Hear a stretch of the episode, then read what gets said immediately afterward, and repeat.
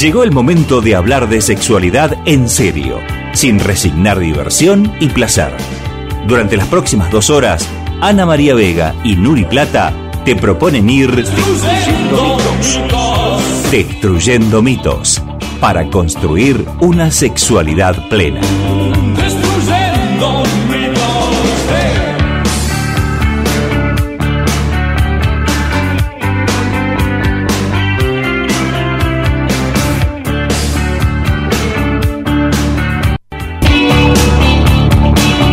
Este es el mito de hoy.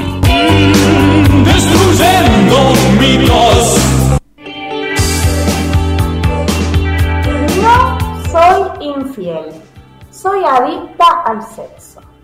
Bueno, adicta, adicta, adicta al sexo, que hoy día tenemos un montón, porque apenas dije entre mis amigos, familia y grupo de personas que íbamos a tratar este tema esta semana, no, no sabes las cosas que empezaron a salir. Así que buenísimo, tenemos invitada de honor hoy día para hablar de esto, pero muchas preguntas. Algunas era como, eso es un mito, otros como, sí, sí, es verdad, eh, podemos ser adictos al sexo, pero ¿cómo? Michael Douglas. Y si soy adicta al sexo y no me he dado cuenta, ¿y, y cómo se diagnostica? Bueno, millón, millones de preguntas tenemos hoy para hacer. Yo creo que nos quedamos cortas como cada jueves, Anita, con dos horas. Desde yo te digo. Bueno, entonces, para hablar de este tema, ya está con nosotros el licenciado Marcelo Brícola, quien es psicólogo, orientador sexual, eh, ha hecho especializaciones en cuantos temas vinculados con educación sexual integral, hay dando vuelta por allí. Así que eh, si nos guiáramos por su currículum, estaríamos como muchísimo tiempo, ¿no? Pero, a ver, ¿desde dónde lo presentaba y por qué pensábamos en Marcelo? Con Marcelo nos une, además de una amistad grande y bonita, la relación vinculada con ser docentes ESI desde cuando empezamos aquí en nuestra provincia, antes de la ley incluso, y también formaciones conjuntas, hasta viajes hemos hecho juntos a congresos y como él ha desarrollado este tema y lo ha estudiado bastante, por eso dijimos tenemos que ir con él. Y fue una derivación del el tema que estábamos tratando la semana pasada que decía los hombres siempre tienen ganas y donde charlábamos y decíamos, no, ¿qué? Primero, ¿qué son las ganas? ¿A qué te referís ganas? Y te acordás que nos decía eh, el compañero que habíamos invitado, eh, Nico, si no me equivoco, nos decía, no, Mariano, Mariano, ya se me fue para cualquier lado. Me decía, nos decía Mariano, yo vi, te dice, los varones siempre tienen ganas y completé sexo de una, porque hemos sido formateados así, pero en el trabajo con masculinidades vemos que los varones tienen ganas de muchas otras cosas que están más vinculadas con las emociones, pero que no se les deja explicar. Y entonces de ahí saltamos y dijimos, ah, mira, el tema este que hace que muchos varones eh, se justifiquen diciendo, no soy infiel, soy adicto al sexo. Y ahí empezamos a disparar preguntas e ideas, y qué es la adicción al sexo y todo eso, y aquí está él para respondernos a muchas de esas preguntas y hacernos otras, porque seguramente se van a disparar más. ¿Cómo estás, Marce?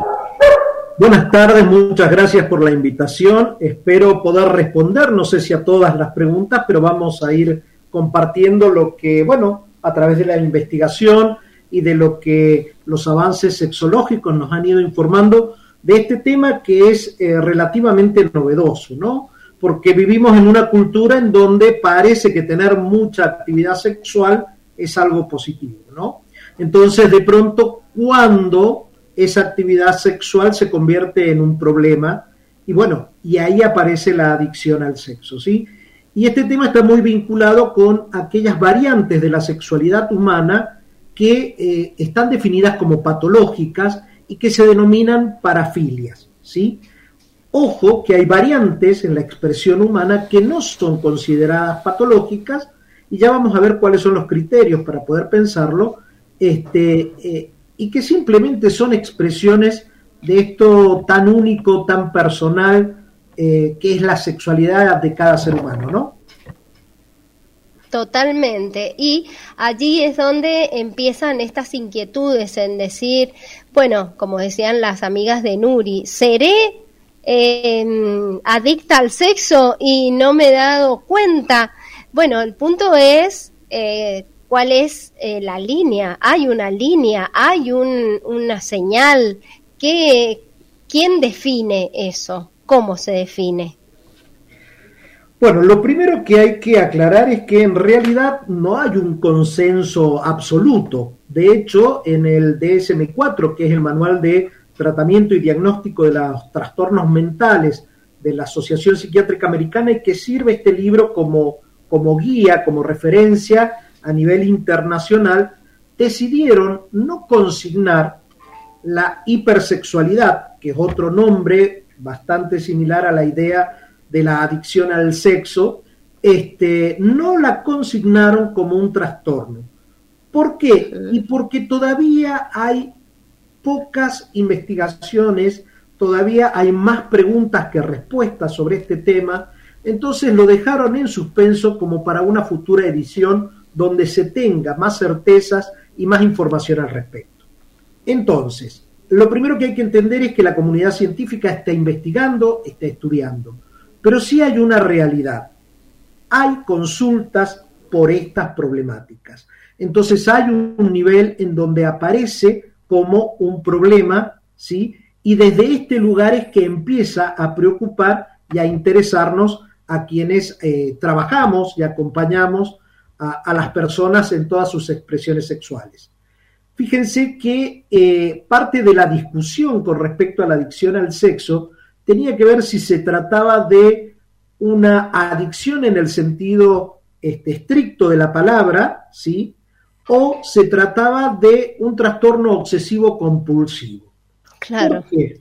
Porque justamente en la definición que existe al respecto, que han dado distintos autores, vamos a ver que, por ejemplo, eh, Gottman, que es uno de los primeros que empieza a hablar de este tema, no me acuerdo bien, pero fue eh, a fines del siglo este, XX, plantea que se va a decir o se va a hablar de adicción al sexo aquel conjunto de comportamientos que producen un desarrollo exacerbado de las conductas sexuales, impulsivas y descontroladas, cuyo único fin es buscar a toda costa la autogratificación.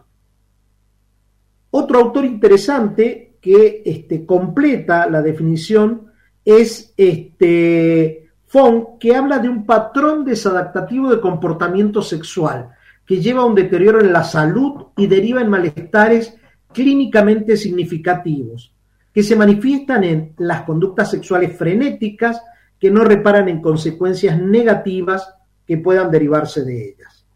Fíjense entonces que cuando hablamos de adicción al sexo, ¿sí? De lo que vamos a estar hablando es de conductas sexuales compulsivas que generan algún nivel de malestar o sufrimiento en el sujeto por sus posibles consecuencias físicas, sociales, emocionales, relacionales. ¿sí? Entonces lo primero que hay que entender que la adicción al sexo no tiene que ver más con una cuestión de cantidad, sino de calidad ¿sí? también asociada a esa cantidad. ¿Se entiende Ustedes, sí. voy siendo claro, me, me, preguntan, Ana, ¿sí? Lo vamos, lo vamos, lo vamos entendiendo y esperemos que nuestras y nuestros oyentes también se vayan sumando y puedan hacer las preguntas que quieran al 261-533-3556. Y vamos a ir eh, pensando, ¿no? Para después de la pausa comercial que tenemos ahora, eh, si así esta situación que se da que es de, no es una cuestión de cantidad, sino de calidad, ¿no?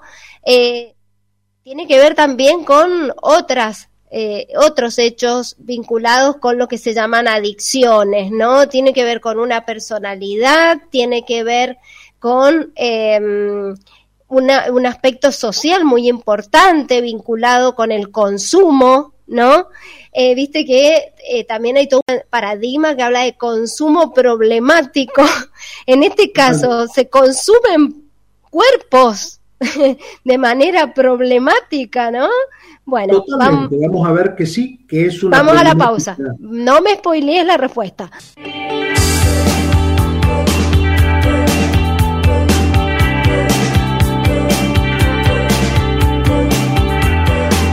Seguimos mitos aquí por Radio Nacional Libertador junto a Nuri Plata, quien les habla Ana María Vega y hoy estamos hablando del mito que diría algo así como no soy infiel, soy adicto, adicta o adicte al sexo.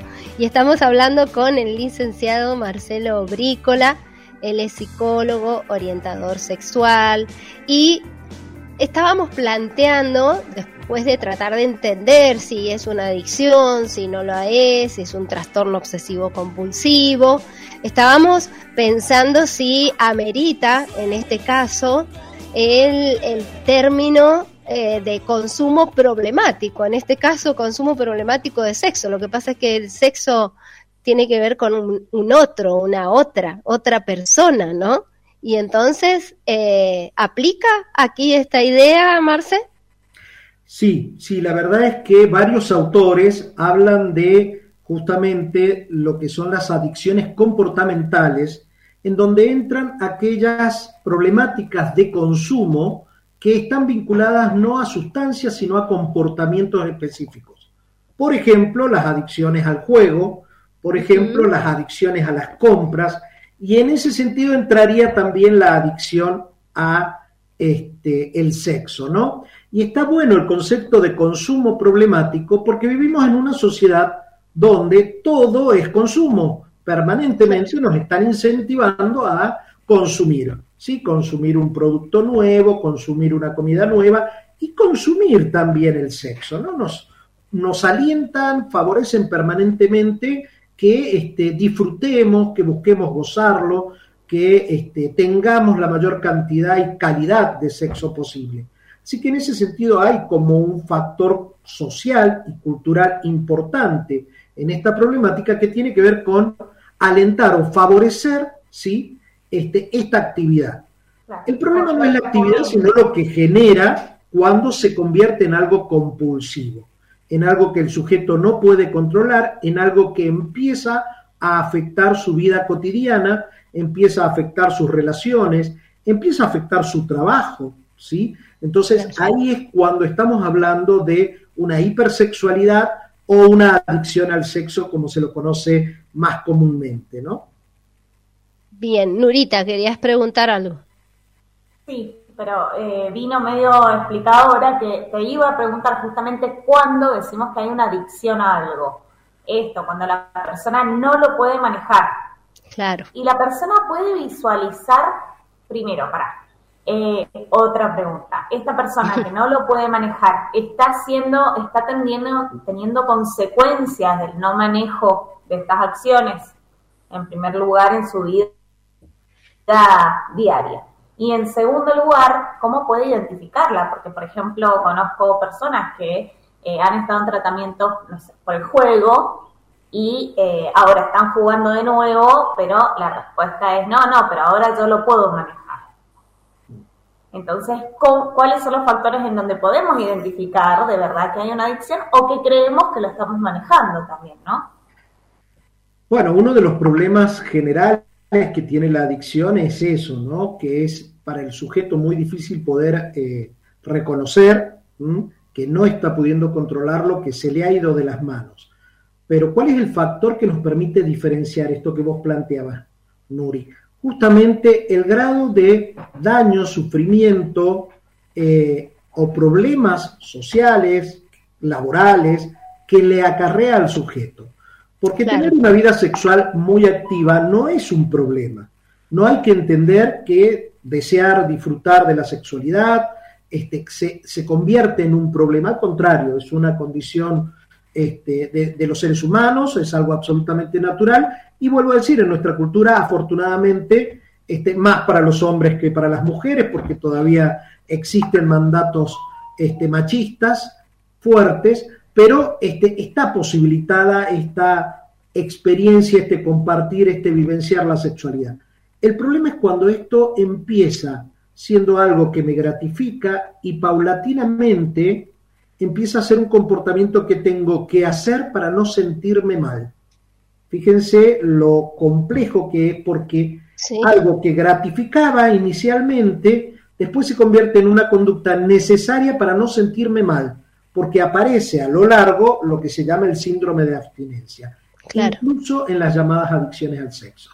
Hay temblores, hay taquicardias, hay sensaciones difusas de malestar en el organismo y hay obviamente irritabilidad, enojo, hay este, una sensación de eh, pérdida de la valoración de sí y de este, la posibilidad de vincularse saludablemente con el resto de las personas, aún eh, eh, en un contexto no sexual, en un contexto de amistad, ¿no? Claro, y ahí quería ir, por esto que decía, cuando hablábamos de consumir cuerpos o de la adicción al sexo, eh, qué pasa con las otras personas, ¿no? Porque estamos hablando de relaciones sexoafectivas y ahí, eh, o relaciones sexuales, simplemente, sexo genitales, simplemente, donde puede ser que en algún momento no se vinculen desde lo afectivo, ¿no? Pero em, hay otra persona implicada. ¿Qué ocurre cuando se ha formado, por ejemplo, se ha conformado una pareja, que tiene que ver ahí con el mito este, no soy infiel, porque ya el concepto de fidelidad eh, nos mete un condimentito más, ¿no? Sino que soy adicto al sexo como si eso justificara a lo mejor romper con un acuerdo, ¿no? De no estar con otras personas. Son como varias cosas que, que entran en juego, ¿no? Justamente si eh, se diese esa situación que planteamos como un mito, en donde yo deseo firmemente ser fiel a mi pareja y estar bien con ella, y por una fuerza compulsiva, ¿sí? la adicción al sexo, termino siendo infiel y probablemente va a generarme mucho malestar, eh, mucha culpa, mucha vergüenza, y voy a intentar resolverlo y buscar la ayuda. ¿sí? Entonces no suele ser una situación placentera o gratificante o, o que a la persona lo hace sentirse bien, por el contrario. Entonces, eh, ¿puede darse algún sujeto que por estas compulsiones sexuales termine este, faltando al acuerdo de pareja de ser fieles? Puede darse, sí, pero vuelvo a decir, no sería una situación de gratificación, sino una situación bastante sufriente en donde obviamente lo que se buscaría es eh, la ayuda y el tratamiento psicológico y a veces psicofarmacológico adecuado. Y quizás la misma persona evita vincularse afectivamente porque sabe que tiene esta, digamos, esta condición, ¿no? Es todo lo contrario.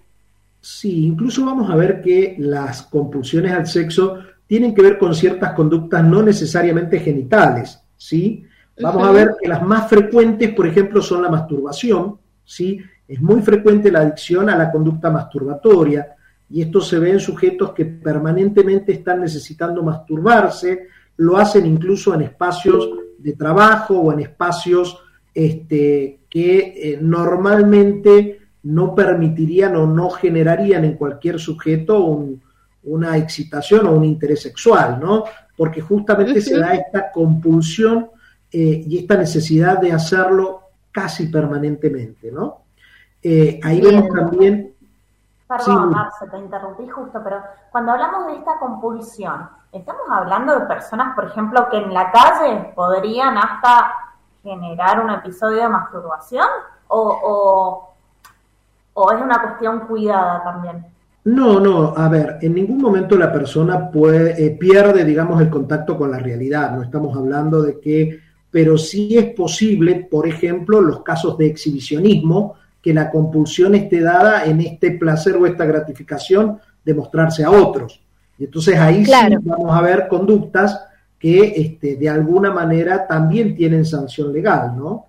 Ahí sería eh, una parafilia, digamos, que está vinculada con el placer que le da que otra persona la ve, lo vea eh, masturbarse, no por la necesidad quizás más vinculada a, eh, bueno, toda la química que dispara a lo mejor el, el, orgasmo o en otros casos el encuentro sexual con otra persona. Exactamente. Vamos a ver que hay dentro de las parafilias, ¿sí? que ya que lo mencionas, que son estas variantes patológicas de la sexualidad, justamente lo patológico lo da el carácter compulsivo. Pero en el caso de la hipersexualidad o adicción al sexo, vamos a ver que se da la combinación de un aumento en, la, eh, en el deseo sexual combinado con alguna forma de gratificación. Por eso es que hablamos de un cambio no solo cuantitativo, sino cualitativo, ¿no? Porque además suele tener esta fijeza o esta rigidez que es propia de las parafilias. ¿no? Claro. Bien. El placer se obtiene solo de esa manera. De esa manera y nada más. Vamos a ir a una brevísima pausa y a escuchar algo de música que nos va a proponer Daniel Garraza. Y eh, cuando volvamos, nos gustaría que nos cuente si puede tener alguna vinculación con la pornografía a edades tempranas. ¿Sí? Porque eh, estamos pensando por allí que hay algo en esa persona que dispara estas situaciones y eh, no va a, dar, a darle, por decir, o a, aparecer o a presentarse en cualquier persona. Eso es lo que quisiéramos, o sea, no es algo que se contagia del aire, sino que hay una circunstancia quizás o varias sumadas que pueden llevar a este, a este hecho. Nurita, ¿cómo la estás pasando? Espectacular, imagínate que estoy acá viendo los mensajitos que me están mandando, quieren saber de todo, de todo. Una de las, de las compañeras que nos escribe nos dice, me muero, yo no sabía que podías ir a algún lugar para saber si soy adicta o no soy adicta al sexo. Bueno, acá también nos vamos a sacar esa duda. Había quedado una pregunta igual dando vueltas antes de irnos a bailar, ¿no? Sí, sí, habíamos estado hablando eh, de la pornografía y si la pornografía, la exposición a la pornografía en forma temprana, que es una advertencia que venimos haciendo hace mucho con Nuri en el programa por el acceso a los dispositivos, eh, tan fácilmente y de múltiples formas, porque ya no es la revistita porno, la revistita porno, ¿no? Que antes a lo mejor nuestras, nuestros abuelos, nuestros eh, padres eh, escondían allí en algún lado. No, está en el internet y son cosas realmente muy, pero muy fuertes y agresivas. Entonces, ¿tienen algo que ver en este trastorno compulsivo, ¿sí? Eh, o, como se dice, adicción al sexo, pero que vos ya nos explicabas, Marce. Sí, de hecho, una de las más frecuentes adicciones al sexo tiene que ver con la adicción a la pornografía. Y en ese sentido, eh, hay muchos adictos al sexo que básicamente la problemática pasa porque incluso hasta pierden el vínculo de pareja por dedicar tiempo excesivo, muy excesivo, a la pornografía. No hay todavía investigaciones concluyentes acerca de lo que define o determina este, la aparición de las conductas de adicción al sexo. Por lo que decir que hay una correlación directa entre la pornografía y la adicción al sexo todavía no lo podemos hacer sí también se está cuestionando muy fuertemente todo lo que tiene que ver con la hipersexualización que se está dando también en relación a nuestros eh, niños, ¿sí? que vemos que este, cada vez más están expuestos tempranamente a experiencias vinculadas a las sexualidades genitales, porque sabemos que expresiones sexuales va a haber en todo, en todo momento a lo largo de la vida, pero estas expresiones más eh, genitales o más adultas, ¿no? Entonces, esto se sospecha que tendría relación, pero todavía no hay investigaciones concluyentes. Claro, y eh, también está bueno porque por ahí con Nuri somos bastante críticas de algunas investigaciones que son muy patologizantes y que son machistas, que ya lo hemos hablado muchas veces desde la perspectiva ¿no? que se ha investigado durante tanto tiempo.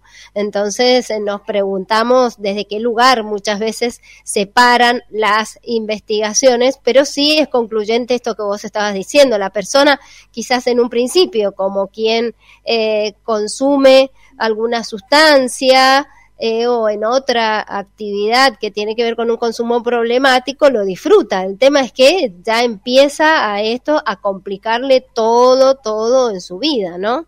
Nurita. Ay, me costaba sacar el mute, me costaba.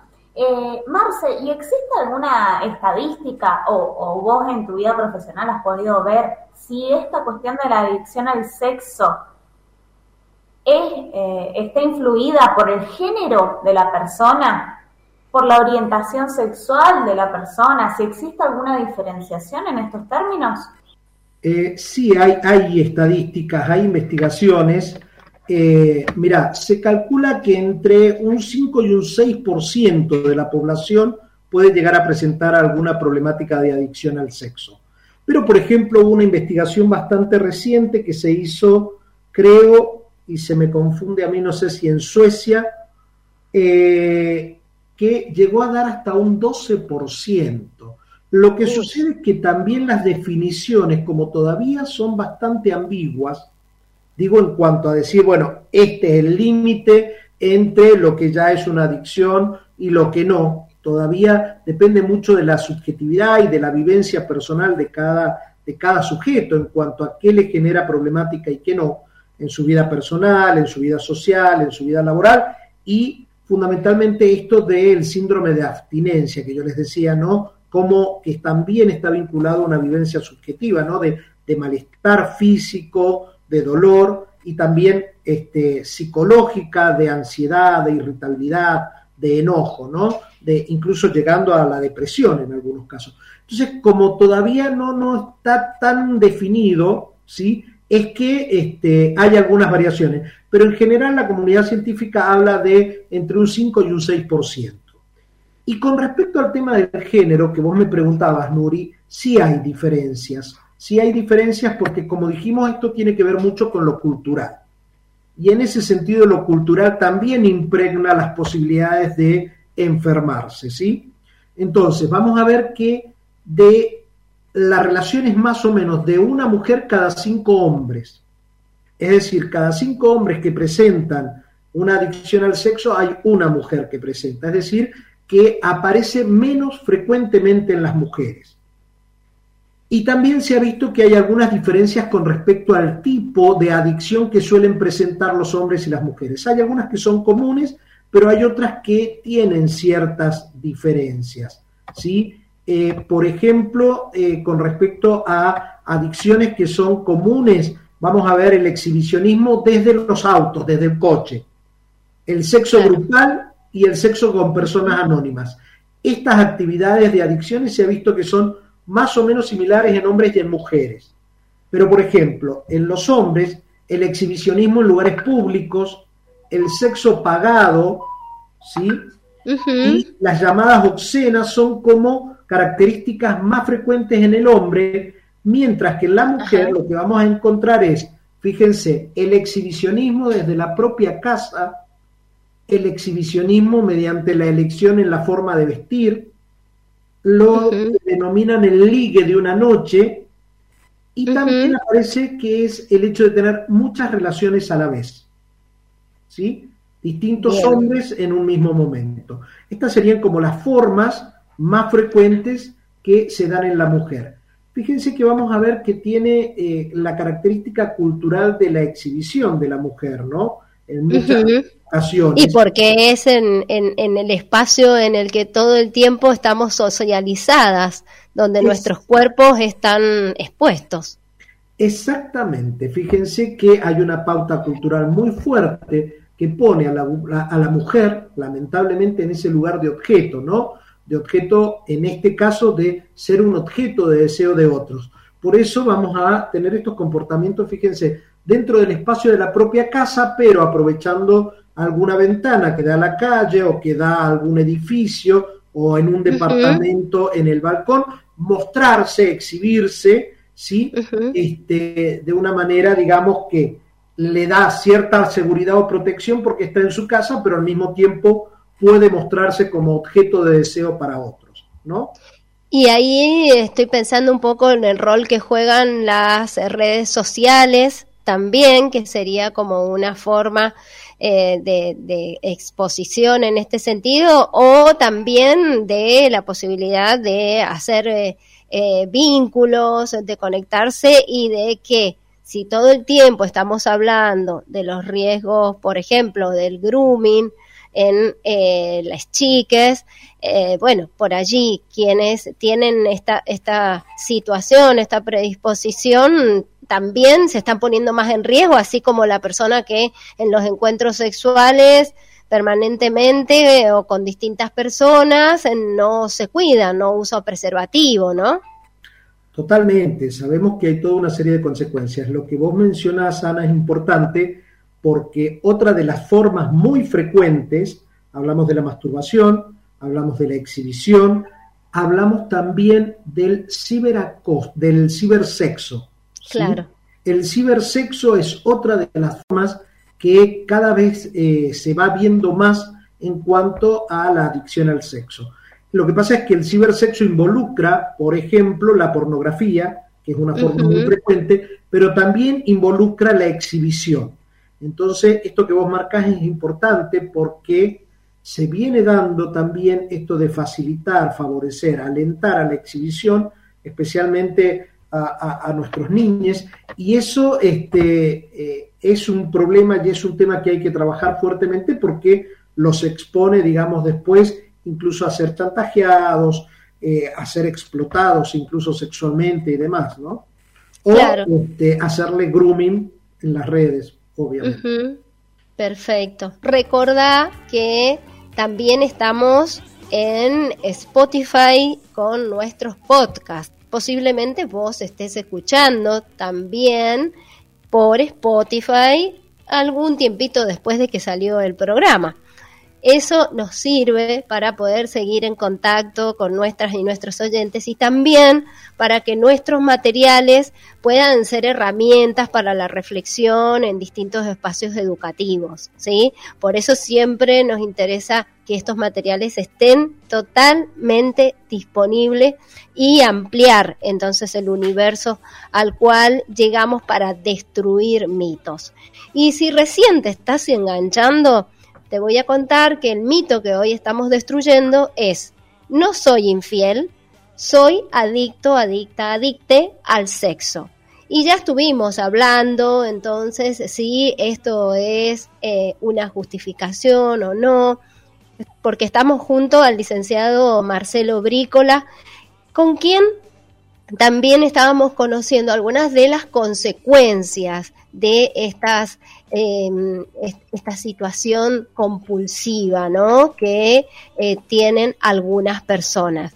Y una de las consecuencias tiene que ver con que se afecte la calidad de vida por no poder controlar este impulso y que, bueno, realmente la vida se ponga muy difícil, ¿no? vos decías, puede incidir en el trabajo, ¿sí? Eh, puede incidir en las relaciones eh, afectivas. ¿Qué otras consecuencias hay en relación a este tema, Marce?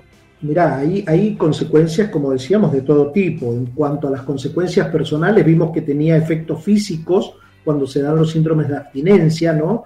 Vimos los efectos psicológicos, pero estos son como un punto muy importante porque hay una pérdida de la autoestima, de la valoración de sí mismo, de los vínculos con los demás, y esto puede llevar a depresiones e incluso en los casos graves hasta eh, suicidios. ¿sí? Entonces no deja de ser una problemática fuerte porque además empieza de una manera y empieza a expandirse e ir ganando cada vez más terreno en la vida del sujeto. Por eso lo que decíamos, empieza a afectar la actividad laboral porque está más pendiente, fíjense, incluso hay eh, compulsión a nivel de las fantasías. Puede que no tenga un comportamiento sexual, pero está todo el día enganchado pensando, eh, imaginando, y entonces no puede poner su cabeza en una actividad productiva. Esa es otra de las formas muy frecuentes en que aparece la adicción al sexo, ¿no? Esto de no poder dejar de pensar o de estar este, eh, anticipando, regodeándose, fantaseando, ¿sí? Y esto hace que pierda eh, espacios laborales, en algunos casos puede tener algún tipo de accidente o algo y tener consecuencias legales. Sabemos que hay algunos tipos de adicciones que por el comportamiento parafílico con el que se asocia pueden tener consecuencias legales directas, ¿no? Eh, claro. Entonces, vemos que eh, son muchas las consecuencias y el riesgo, digamos, de daño a toda la calidad de vida y por tanto a, la sensación de disfrute de la vida y obviamente lo que decíamos recién, eh, estando en, en, circunstancias en donde atentan incluso contra su propia vida, ¿no? Claro, bueno. También, uy, perdóname, Anita, lo que, esto de que cómo cuesta después vincularse con otra persona, ¿no? real, porque hasta con amistades, digo, si estás todo el día pensando en tener una relación sexual o en el sexo, explícitamente, eh, ¿cómo debe costar?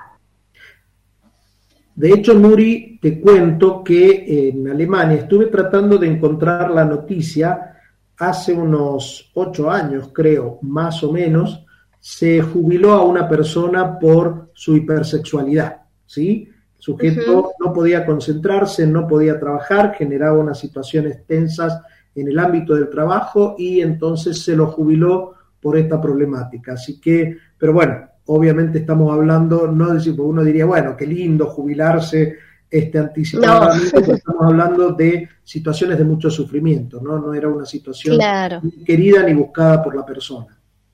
Bueno, y a propósito, recién dijiste vos que hay personas que piensan incluso en quitarse la vida. Eh, vamos a contarles a nuestras y nuestros oyentes que mañana es el Día Mundial de la Prevención del Suicidio. Nosotras eh, tratamos este tema ya en el programa, en una oportunidad en que abordamos el mito de que las personas que piensan en quitarse la vida no dan señales, ¿no? Y en realidad sí las dan y las dan mucho, entonces es sumamente, dan muchas señales y es sumamente importante que estemos atentas y atentos. Y siempre que hablamos eh, de suicidio en un medio de comunicación, corresponde decir que si vos estás en una situación en la cual estás eh, teniendo ideas de este tipo, hay un teléfono no dudes en contactarte, que es el 0800 800 26 843 opción 3. Además, está la línea de los chicos y las chicas, que es la 102, y esto tiene que ver fundamentalmente con niños, niñas y adolescentes que están pasando por situaciones críticas, situaciones de angustia a las que pueden consultar. Y si estás pensando en que la vida no tiene sentido porque estás siendo víctima de violencia de género, ya, ya, llama al 144, ¿sí? Porque la vida sí tiene sentido, hay otra vida más allá de la violencia, ¿sí? Así que eh, son distintas situaciones que pueden llevar a las personas a, em, a estas angustias de pensar en que eh, la vida no tiene sentido, sí la tiene y hay gente que está dispuesta a ayudarte. Pero en el caso de eh, la adicción al sexo, sería importante también poder ir pensando eh, qué hacer, ¿no? Porque vos nos estabas diciendo, eh, Marce, que la persona que llega a la consulta lo hace porque esto ya no tiene ningún chiste, o sea, y ni siquiera puede ser eh, simpático, porque vos estabas también diciendo recién, por ejemplo, estas personas en el trabajo todo el tiempo están también en cierta medida alardeando o hablando de temas que están vinculados con sexualidad. ¿Esta incomodidad lleva a consultar? ¿Este sufrimiento lleva a consultar? Sí, tenemos dos formas en las que las personas acceden. O vienen de motus propio porque ellos mismos vivencian lo que se dice egodistónicamente lo que están viviendo, es decir, como algo ajeno, extraño, negativo para ellas mismas, o lo vivencian egosintónicamente, pero es decir, positivamente no le dan el valor de, lo negativo, pero hay terceros, la pareja, los amigos, el jefe que le dice, mira, si no resolves esto, si no haces algo con esto, o te voy a echar, o se rompe la pareja, o rompemos la amistad, porque llega un punto en donde resulta también muy difícil e incluso intolerantemente este, posible de aceptar esta situación compulsiva permanente. Entonces, eh, quienes lo rodean también muchas veces, así como sucede con el adicto a sustancias, dejan de poder este, disfrutar de esa compañía y genera una sensación de malestar que es lo que lleva también a presionar para que se busque la ayuda. Así que esos son los dos caminos. Lo interesante, como decía recién Ana, es de que así como se puede salir de otras situaciones muy difíciles con la ayuda adecuada, también en el caso de la adicción al sexo hay alternativas terapéuticas que van desde lo psicológico hasta lo farmacológico para ayudar y acompañar dependiendo incluso tratamientos de pareja, sí que dependen obviamente de cómo se presente esa adicción, ¿no? ¿Qué características tiene? Perfecto, pero no nos vamos a meter en un tema nuevo, si te parece, Nuri, porque que ahora tenemos que ir a una brevísima pausa, vamos a escuchar otro tema musical y entonces cuando volvamos, allí sí ya vamos a pensar cuál es el tratamiento, cuál es el abordaje, quiénes son los y las profesionales que están en condiciones de poder acompañar a las personas que están atravesando por este trastorno compulsivo vinculado con el sexo o adicción, como se dice, al sexo. Si tenés alguna duda, si tenés alguna inquietud, recordad que podés llamarnos al 261 533 3556. Según la Organización Mundial de la Salud, la sexualidad humana se define como un aspecto central del ser humano a lo largo de toda su vida. Abarca el sexo, las identidades y los roles de género, el erotismo, el placer, la intimidad, la reproducción y la orientación sexoafectiva.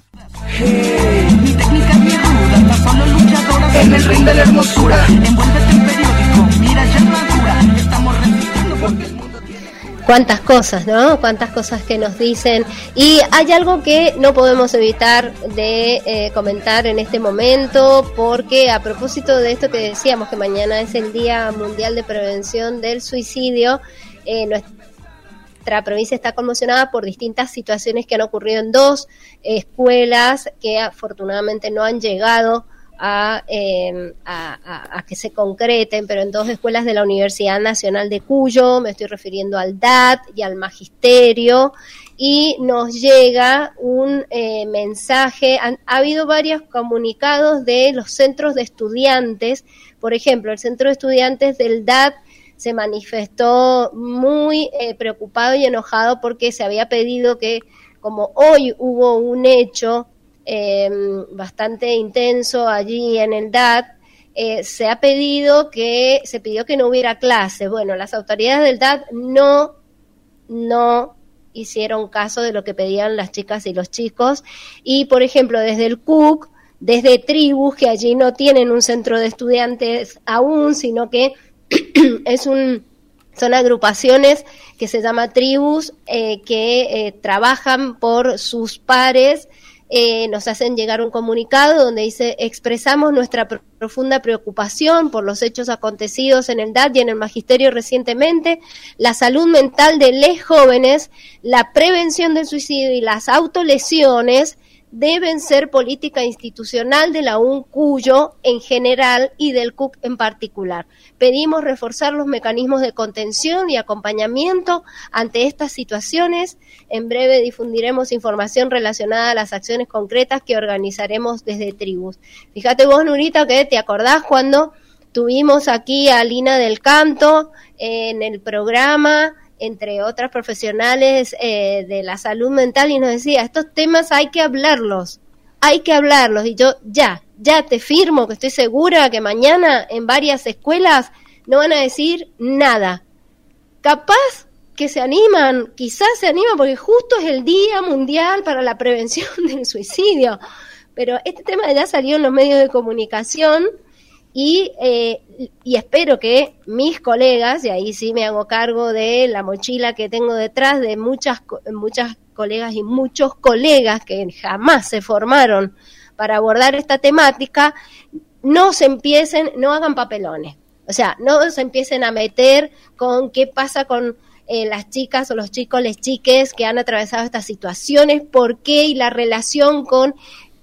nada, nada, hablen de la prevención del suicidio, nada más, no les tiene que interesar nada más. Y hablen de todas estas chicas, chicos y adolescentes que están preocupados y que están pidiendo a gritos, con comunicados y con todo lo que haga falta, que del tema se hable, haya contención, no por esconderlo no va a ocurrir, porque precisamente por esconderlo es lo que está pasando. Así que eh, bueno, nos tomamos esta, me, tomé, perdón, porque me acaba de llegar eso y me parece sumamente importante decirlo, esta licencia para eh, corrernos un poquito del tema que estábamos tratando, pero que se vinculó y para poner sobre la mesa esto, hay que hablar de estos temas. No sé vos, Marce, que has estado trabajando situaciones en, en, en otros ámbitos, pero que están vinculados con jóvenes, con adolescentes, eh, en conflicto, ¿Qué opinás al respecto si querés tomar un poquito más de este tema? Mira, Ana, comparto plenamente que lo que no se habla termina haciéndose síntoma o se pasa al acto, digamos.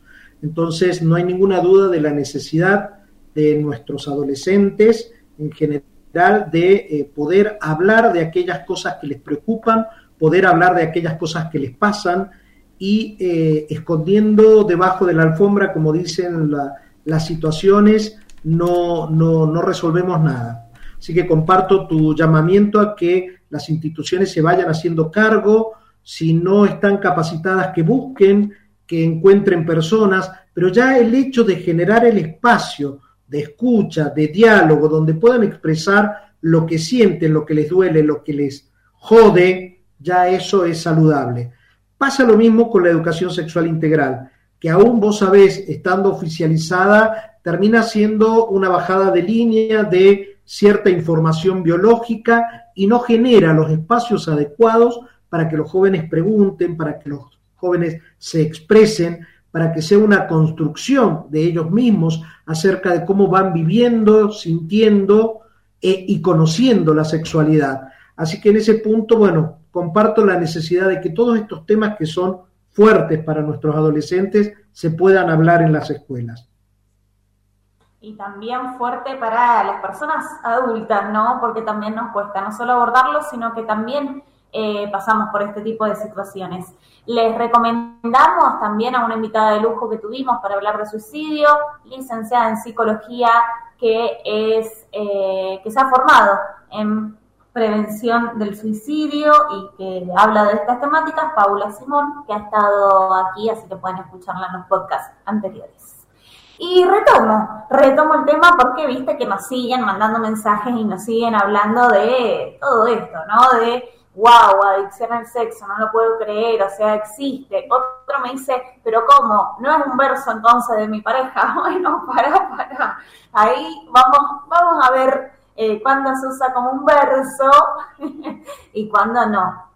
Entonces, Marce. Nuri, justamente en esto de los versos y de, de las cosas que se dicen y de las que no, quería retomar antes de hablar de los tratamientos, de dos términos que se usan mucho en nuestra cultura y que están vinculados obviamente a esta problemática, la ninfómana y el sátiro, la satiriasis. Justamente la ninfomanía y la satiriasis han sido otras denominaciones más antiguas con las que se conocían las conductas compulsivas vinculadas al sexo. Y lo interesante es de dónde viene esto. Las ninfas, ¿sí?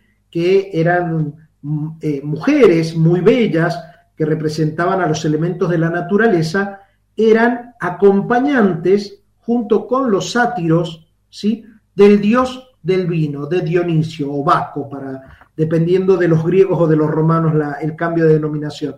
Pero fíjense que el vino, como elemento de festejo, como elemento de desinhibición, era acompañado de las ninfas y de los sátiros.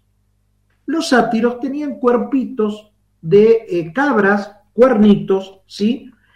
Y esta representación que estaba acompañada de festividad, de, eh, de placer, de alegría sexual, ¿sí? de desinhibición, eh, termina en la cultura cristiana convirtiéndose en la representación de qué?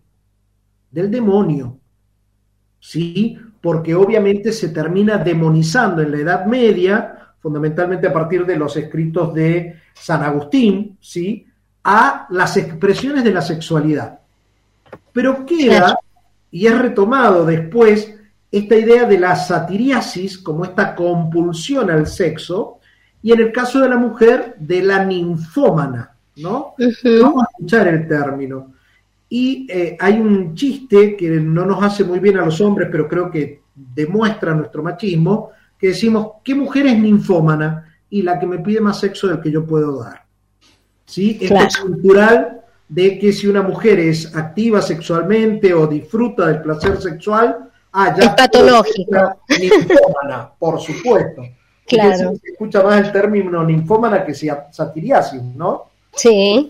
culturalmente, que un hombre sea muy activo sexualmente está bárbaro. Ahora, que una mujer demande mucho sexo, disfrute activamente de la sexualidad, es una ninfómana. Me parecía traerlo, me parecía interesante porque también va marcando la visión cultural que se tiene con respecto a estos temas y también marcaría o daría explicación a, estas diferencias de género que encontramos, ¿no? Perfecto, perfecto. Sí, me parece muy interesante esto que estás planteando. Y eh, solo podemos hablar de la adicción, antes de ir al tratamiento también, porque creo que quedó allí dando vuelta, pero no lo pudimos definir. Solo se puede hablar de adicción al sexo en términos de varón o mujer y en términos heterosexuales, porque vengo a eso a partir del el ejemplo que vos estabas dando, ¿no? Donde hablamos de varón, mujer y lo que el varón, lo que la mujer da y lo que el varón pide. Bueno, puede eh, haber expresiones de adicción al sexo en personas eh, que no son ni mujeres ni varones o en, eh, en, personas trans, me refiero, y es importante aclarar quiénes son las personas cis y quiénes son las personas trans, por si no nos escucha alguien que nunca escuchó esos términos, y también en temas de orientación, en materia de orientación sexual, ¿no? Sí, a ver, con respecto a por qué estos términos que sí vienen de los orígenes de la sexología. La sexología en sus orígenes también estaba teñida muy fuertemente y todavía tiene eh, aspectos que está revisando como ciencia de eh, este binarismo sexual, ¿no? De hombre o mujer. Y entonces las posibilidades de estas variantes intermedias, ¿sí? Que salen de eh, el binarismo eh, no eran consideradas o no eran tenidas en cuenta. Las nuevas denominaciones buscan ser más representativas, por eso ya no se habla de la satiriasis o de la ninfomanía, sino que se habla en general de la adicción al sexo o de la hipersexualidad, que no son exactamente lo mismo, pero que tienen ciertas vinculaciones, ¿sí? Y vamos a ver que esto perfectamente se da en cualquier forma de expresión de la sexualidad, no tiene que ver necesariamente con eh, el género, ¿sí? ni la identidad de género, ni la orientación sexual. ¿sí? Entonces, este, ni, ni, ni siquiera específicamente con el tipo de comportamientos preferenciales, en la medida en que no tengan este carácter compulsivo, ¿no? O sea, se puede preferir tener relaciones anales o vaginales o masturbatorias, pero cuando no tienen el carácter compulsivo, simplemente se trata de preferencias personales o de gustos que no implican la, este, la hipersexualidad o la adicción al sexo, ¿no? Entonces es importante aclararlo. Sí es cierto que a los fines de la investigación todavía se utiliza mucho el binarismo sexual y se hace la comparativa entre hombres y mujeres, que fue la estadística que yo les presenté.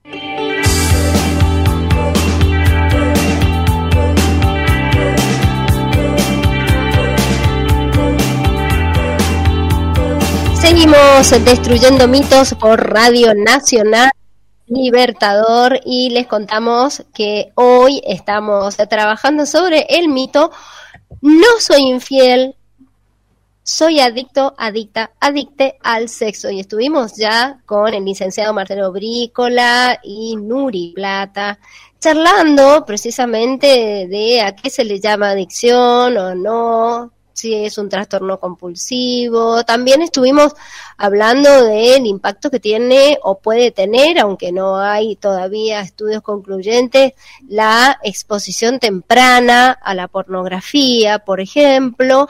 Y ahora por allí queríamos ir más a eh, esta importancia que tiene el consultar, ¿no?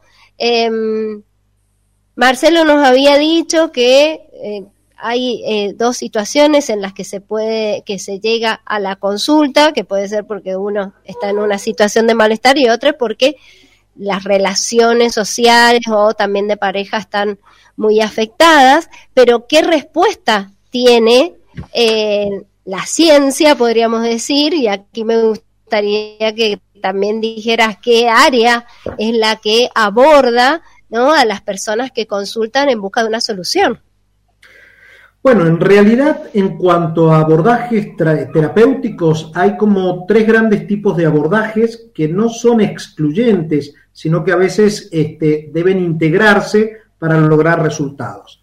El primer abordaje tradicional tiene que ver con la psicoterapia, porque sabemos que la mayoría de las problemáticas este, sexuales tienen un origen psicógeno, es decir, tienen una base en la forma en que la persona ha ido construyendo su historia, sus vivencias, sus sentires, sus identidades en relación a lo sexual. ¿sí?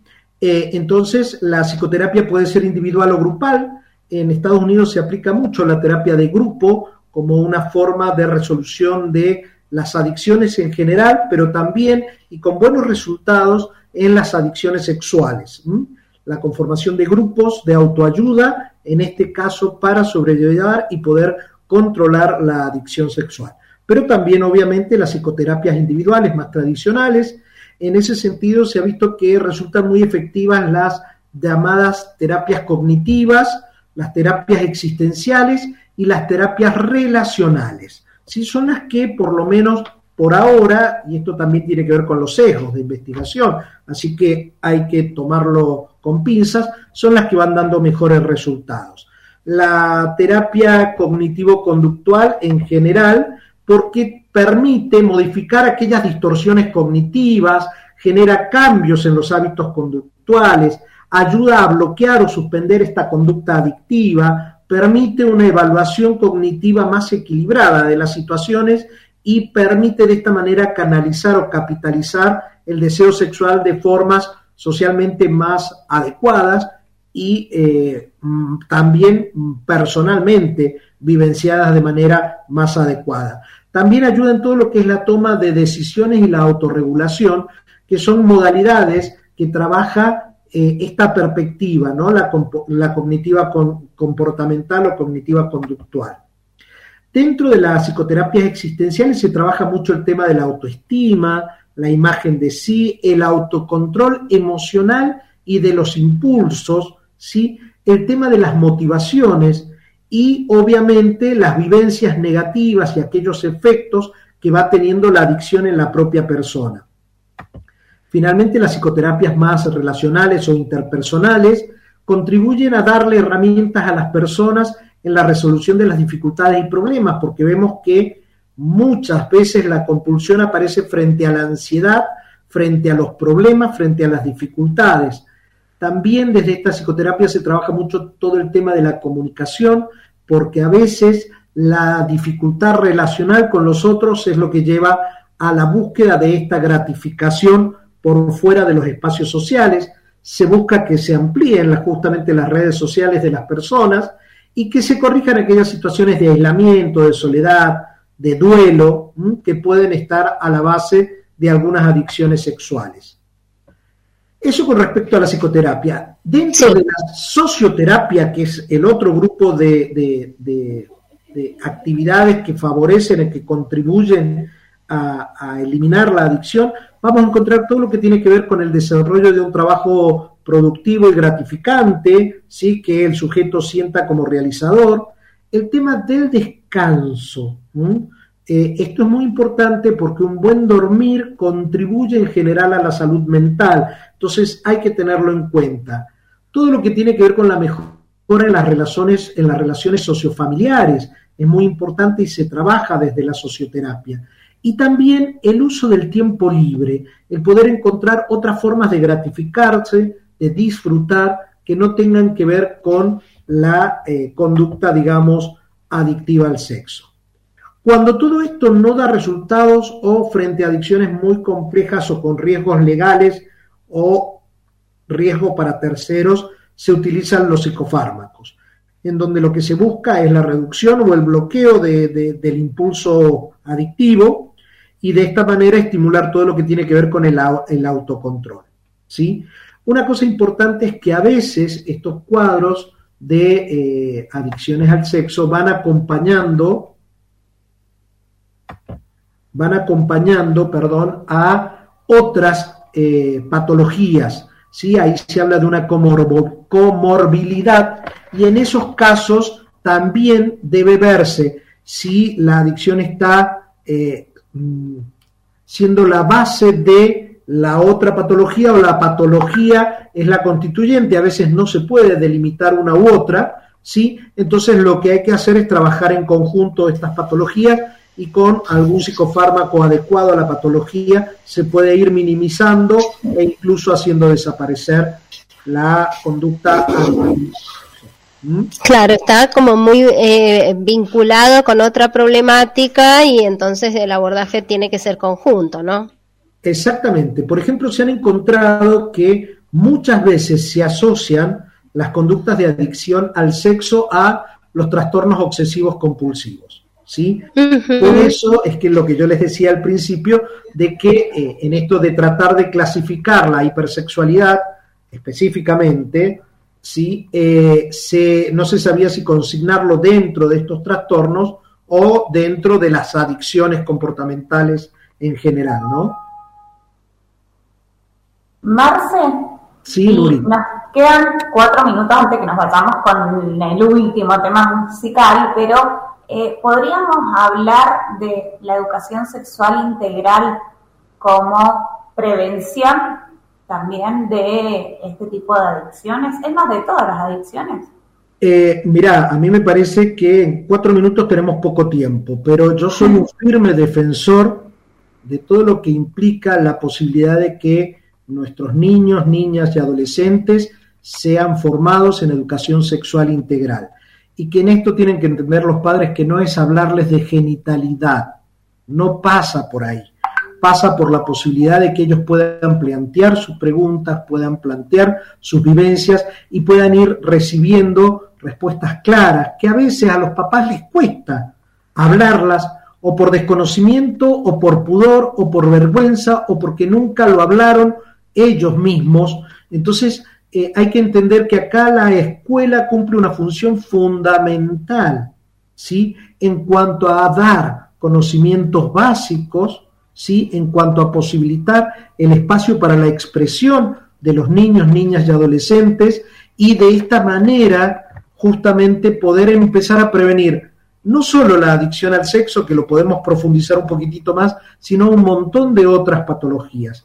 Incluso, ya que mañana es el día de la prevención del suicidio, incluso prevenir muchos suicidios adolescentes que están vinculados a vivencias sexuales que el adolescente cree que no va a poder manejar, que no va a poder resolver, que no va a poder ser aceptado, o incluso también a situaciones de bullying en distintos ámbitos familiares, escolares, en donde si empezamos a generar, que es uno de los objetivos la ESI, el respeto a la diversidad, a la diversidad de orientaciones sexuales, de identidades, de cuerpos, de formas de sentir, de formas de vivir, vamos a poder este, favorecer mucho más la salud mental de nuestros adolescentes y prevenir un montón de todas estas patologías que lamentablemente eh, vemos que aparecen y que es necesario corregir ¿no? y prevenir. Para reproducir el orden social dominante, los mitos sexuales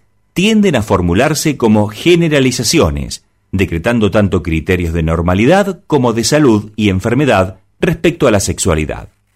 Por eso, Aquí estamos, destruyendo mitos, para que podamos vivir plenamente nuestra sexualidad.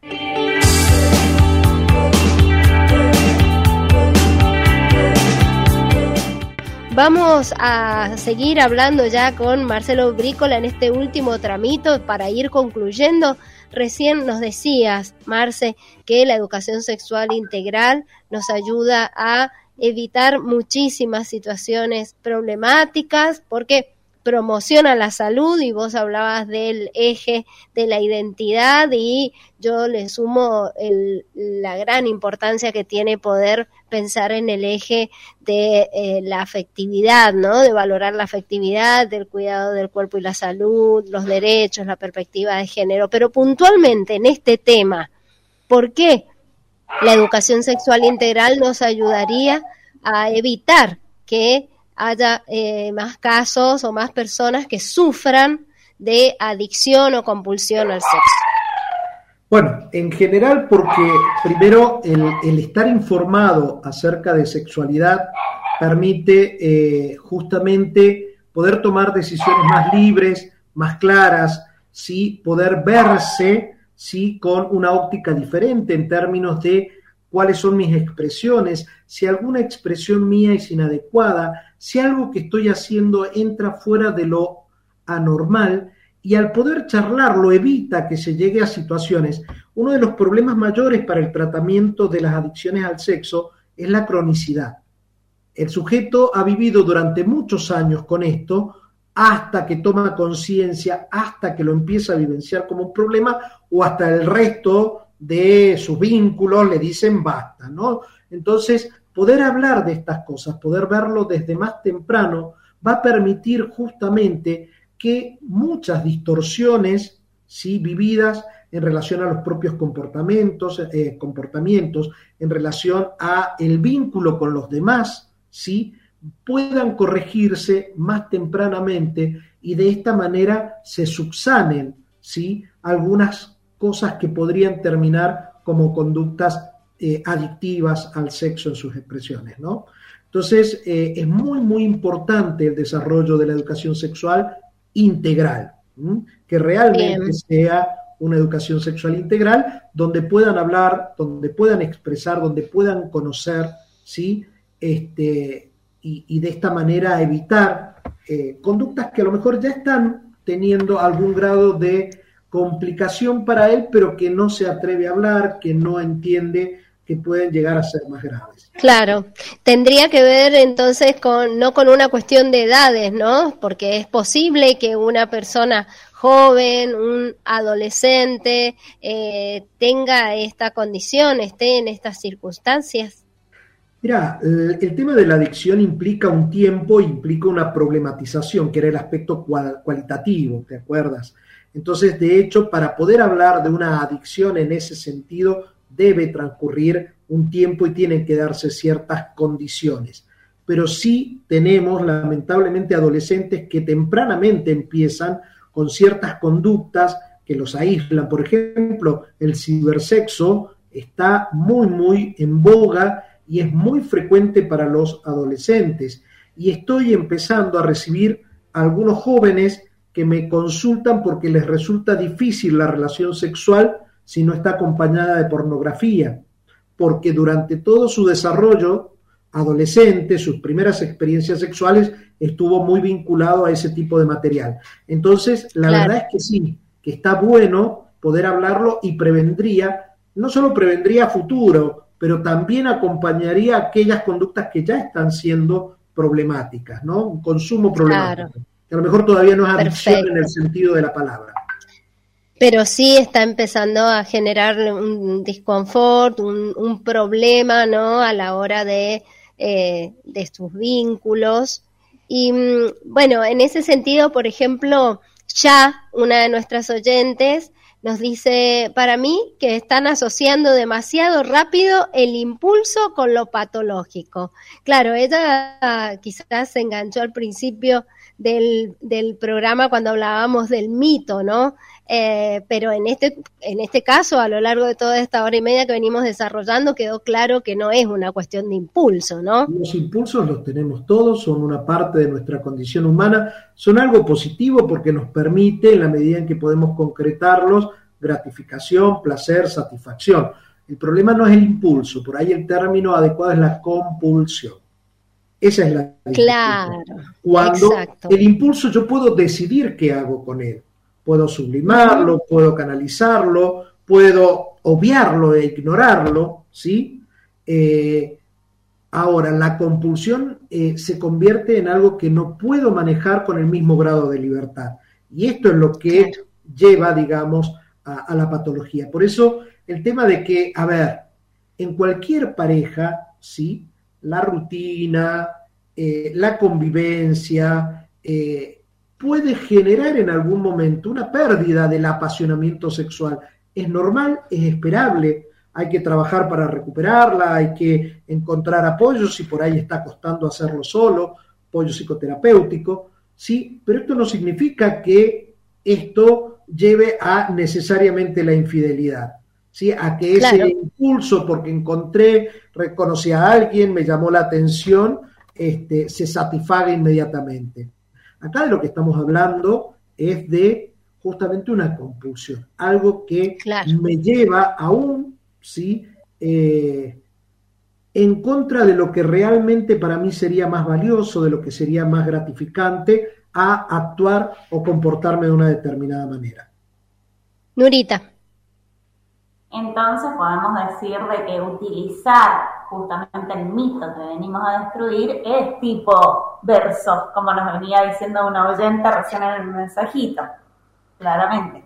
Eh, totalmente, la mayoría de las infidelidades no tienen que ver con una adicción al sexo, lamentablemente, tiene que ver con que justamente eh, por ahí se, se pierde de vista que una relación de pareja estable, una relación amorosa, implica mucho más que un mero encuentro sexual y que a veces eso justamente puede atentar y destruir algo que es mucho más valioso. Eh, impulsos va a haber, deseos va a haber, es normal, ¿sí? es esperable, pero bueno, lo que hagamos cada uno con eso es lo que va a marcar la diferencia. Y cuando no tenemos grados de libertad suficientes para poder decidir, y bueno, estamos hablando de algo ya patológico. Pero Bien. dijimos que era un grado entre 5 y 6%, ¿no? exactamente, exactamente. Bueno, muchísimas gracias, Marce, ha sido súper enriquecedor y ahora te vas a dar cuenta de todo lo que ha enriquecido esto a partir de lo que... Sí, te escuchamos. Querías Mira, decirnos Para cerrar, hay un cuadrito que no es mío, sí, que me gustaría leerles porque me parece y hace una comparativa entre el sexo adictivo y el sexo saludable. Y me pareció muy bonito como para cerrar esto, si les parece. ¿Mm? Bueno. Dice que el sexo adictivo se siente avergonzado, mientras que el sexo saludable suma a la autoestima. El sexo adictivo es ilícito, explotador. El sexo saludable no tiene víctimas. El sexo adictivo compromete valores, mientras que el sexo saludable profundiza el significado de los propios valores. El sexo adictivo se inspira en el miedo a la emoción, mientras que el sexo saludable permite y utiliza la propia vulnerabilidad como parte de entregarse a la excitación. El sexo adictivo recrea abusos infantiles. El sexo saludable cultiva el sentido de ser adulto. El sexo adictivo se desconecta de uno mismo. El sexo saludable fomenta el sentido de uno mismo. El sexo adictivo crea un mundo de irrealidad, mientras que el sexo saludable expande nuestra realidad. El sexo adictivo es autodestructivo y peligroso, mientras que el sexo saludable solo se logra en un clima de seguridad y de entrega con respecto a otro. El sexo adictivo utiliza la conquista o el poder, mientras que el sexo saludable es mutuo e íntimo. El sexo adictivo es seductor, el sexo saludable asume la responsabilidad de las necesidades propias, pero también de las del otro. El sexo adictivo sirve para medicar y matar el dolor, mientras que el sexo saludable puede traer un sufrimiento legítimo en tanto las emociones que se encuentren comprometidas este, pueden eh, no cumplirse plenamente. El sexo adictivo es deshonesto, mientras que el sexo saludable se origina en la integridad. El sexo adictivo se convierte en rutina, compulsiva, mientras que el sexo saludable presenta desafíos. El sexo adictivo requiere una doble vida, mientras que el sexo saludable integra las partes más auténticas de uno mismo. El sexo adictivo es sombrío y sin alegría. El sexo saludable es divertido y juguetón. El sexo adictivo exige perfección. El sexo saludable acepta lo imperfecto. Esto es de Carnes de 1991 en su libro eh, No digas que esto es amor. La verdad que me pareció una muy bonita reflexión. Es un cuadrito que él presenta comparándolos que quise compartir con ustedes porque creo que eh, marca ¿no? las diferencias del sexo saludable y el sexo adictivo.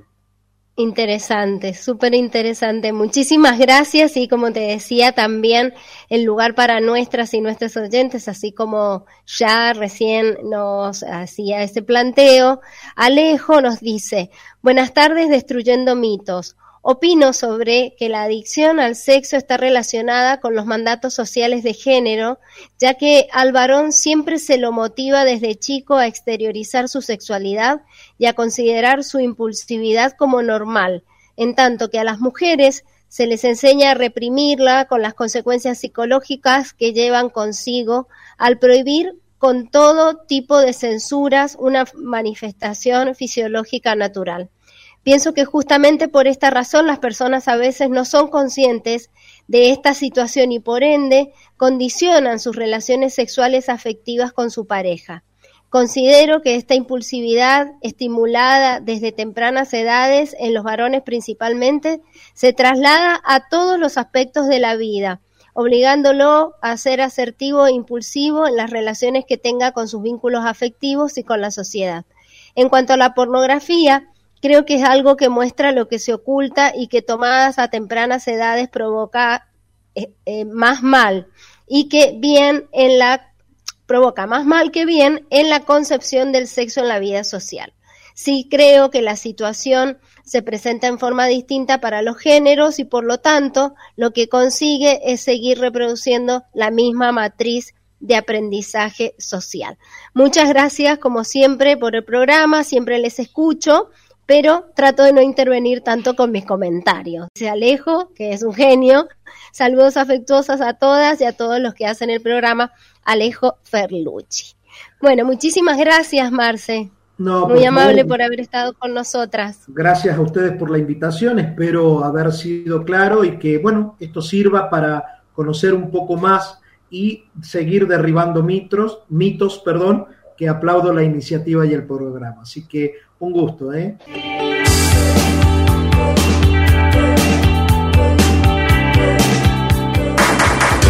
Recibimos tu mensaje o audio de WhatsApp al número 261-533-3556. WhatsApp LB8 Nacional Libertador.